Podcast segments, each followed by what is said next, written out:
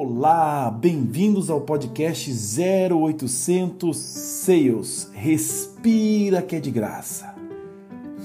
Você já respirou hoje?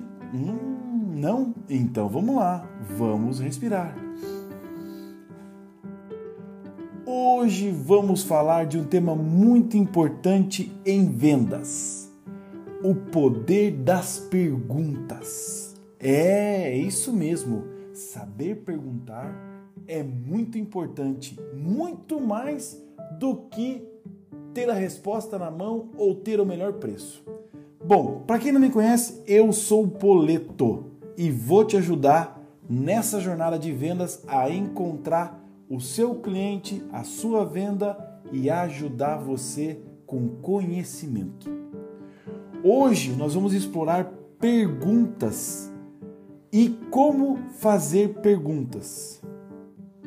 Além disso, como fazer e responder perguntas pode influenciar significativamente o resultado de nossas conversas e interações, tanto no ambiente de trabalho quanto na vida pessoal. É, exatamente. As mulheres aqui são ótimas em fazer perguntas. Aonde você estava, Gustavo? Pronto, acabou. Cai o mundo e aí a gente se perde. Então, aprendam essa parte. Então, pessoal, um pouquinho aqui do, do conteúdo é: vamos perguntar.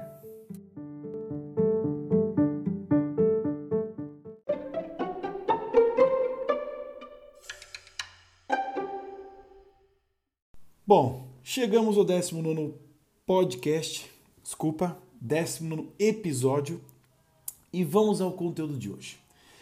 A importância das perguntas. Você já parou para pensar quanto tempo do seu dia que você gasta fazendo perguntas e respondendo perguntas? Se você não parou, pare um pouquinho e pense, ó. Muitas vezes não percebemos o quão poderosas as perguntas podem ser para desbloquear valor nas negociações, na, nos relacionamentos e nas organizações. Elas estimulam o aprendizado, a troca de ideias e a inovação. Além disso, ela melhora o desempenho seu no seu cargo, no seu relacionamento e na sua venda. Além disso, elas criam relacionamento e confiança entre as equipes, entre os seus clientes e podem até mesmo ajudar a mitigar riscos comerciais. No entanto, muitos de nós não fazemos perguntas com frequência ou com eficácia necessária. Então, nesse podcast, vamos explorar como podemos aprimorar essa habilidade de questionar e escolher as respostas adequadas para tornar nossas conversas mais produtivas e significativas. Eu começo aqui, pessoal, com a pergunta aberta. A pergunta aberta é um tipo de pergunta que você deixa o cliente falar muito mais do que um sim ou não. Então, são perguntas que a resposta não é curta, ou seja, a resposta esperada seja já com alguma informação ou mais detalhes. Exemplo. Vamos para o exemplo, né? Como é o seu dia de trabalho? A pessoa não tem como responder sim ou é legal. Não. Me, me diga como que é a rotina do seu trabalho. O que, que você faz na parte da manhã, o que, que você faz na parte da tarde? Isso é uma pergunta aberta. Outro exemplo aqui. Como você enxerga a sua operação? Mais uma aqui, ó. Quais os benefícios que você está buscando em uma parceria comigo? Ou, indo para uma parte mais de é, B2C, uma casa de festas, por exemplo. Senhor cliente, ou senhora cliente, como que você imagina a festa do seu filho? Aí a pessoa vai, deixa a pessoa falar. Então é sempre importante fazer a pergunta e deixar o outro falar. Depois da pergunta aberta, temos a pergunta de acompanhamento. O que é pergunta de acompanhamento? São perguntas após uma pergunta para obter maiores detalhes. Exemplo: após o cliente responder uma pergunta aberta sobre a operação, você pode perguntar sobre a questão específica de uma máquina, sobre um determinado local, sobre uma área ou sobre a questão do pagamento. Por exemplo, ele falou que gostaria de pagar o equipamento à vista. Eu falo, ok, ah, concordo com o senhor que você trabalha é, com tais e tais bancos. É, mas você gostaria de trabalhar com algum banco internacional, algum banco novo, algum novo meio de pagamento? Nessa pergunta de acompanhamento, você tenta obter mais clareza na sua pergunta. Então, a pergunta aberta, ela sempre tem que ser a primeira pergunta. Logo depois, se caso você teve dúvida ou quer abranger, abranger, desculpa, abranger mais o, o, o tema ou discutir mais algum ponto específico, vai para a pergunta de acompanhamento, ok? Depois, você vai fazer as perguntas fechadas. O próprio nome já diz. Pergunta fechada é pergunta que a resposta é sim ou não, ou vamos, não vamos, ou tô dentro, não tô, ou bora ou não bora, essas coisas. Mas você faz uma pergunta bem objetiva e a resposta é curta e direta. Exemplo: qual o melhor preço que você quer pagar? Quando que você espera receber o produto? Você gosta de que tipo de comida para almoço? Vê o quão importante você colocar a pergunta na hora certa e a maneira certa de você fazer?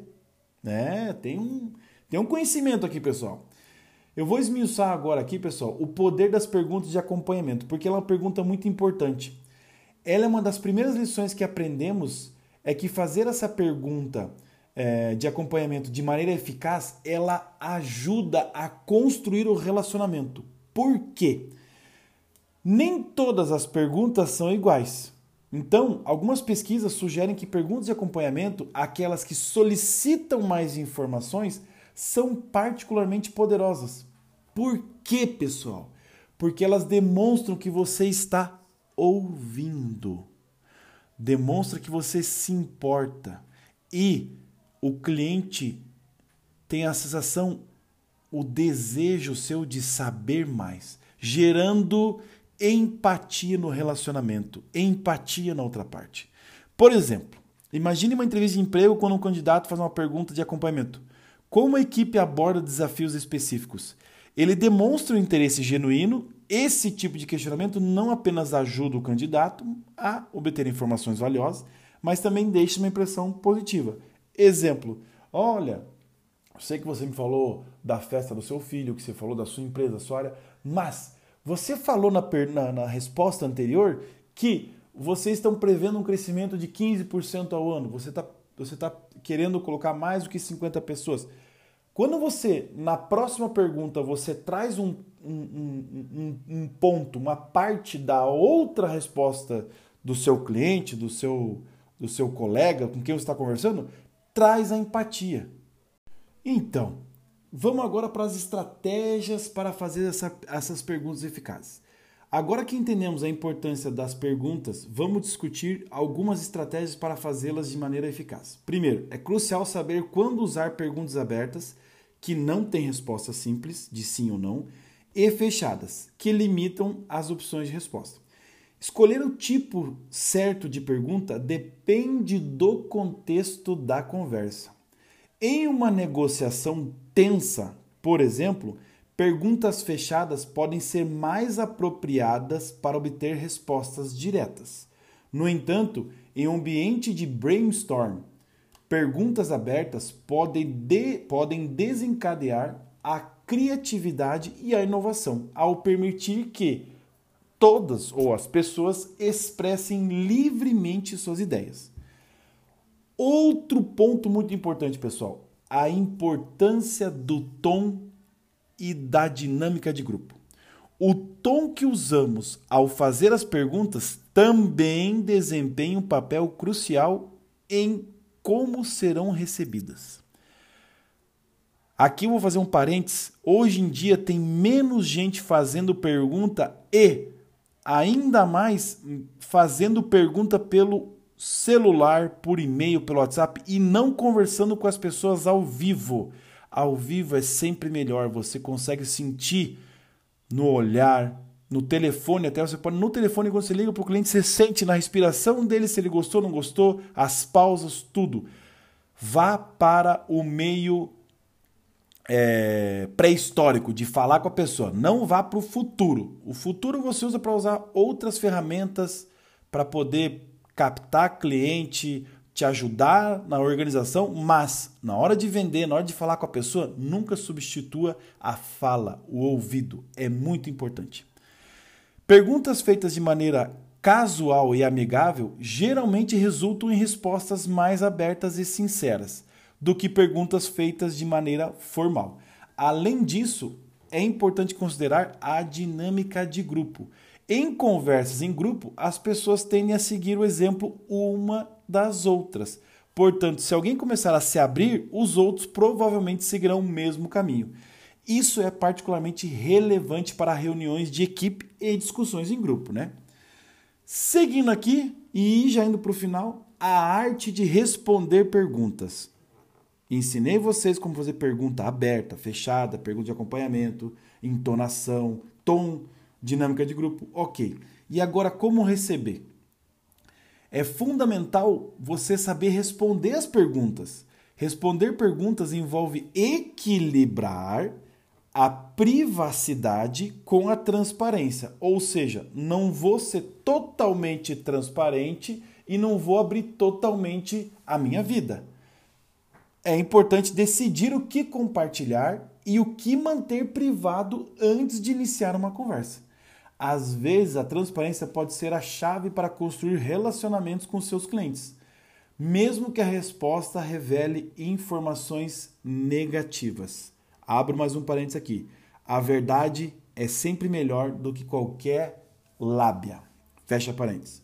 Por outro lado, a retenção de informações estratégicas pode ser benéfica nas negociações. Então, faça bom uso.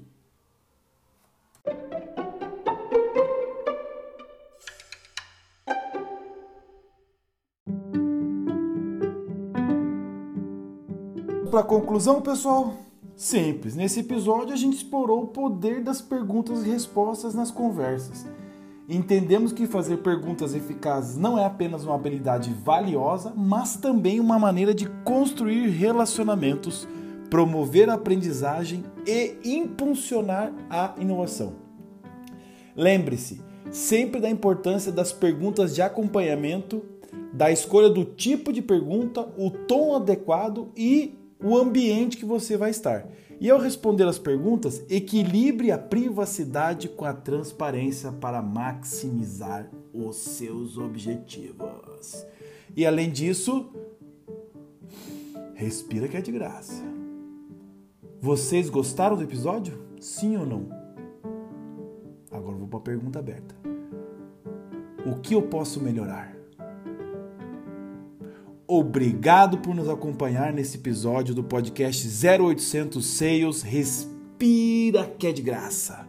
Continue questionando e aprendendo e verá como as suas interações pessoais e profissionais podem se tornar mais significativas e produtivas. Essa semana sem beijo, sem abraço, hein? Até a próxima vez. Um abraço, pessoal!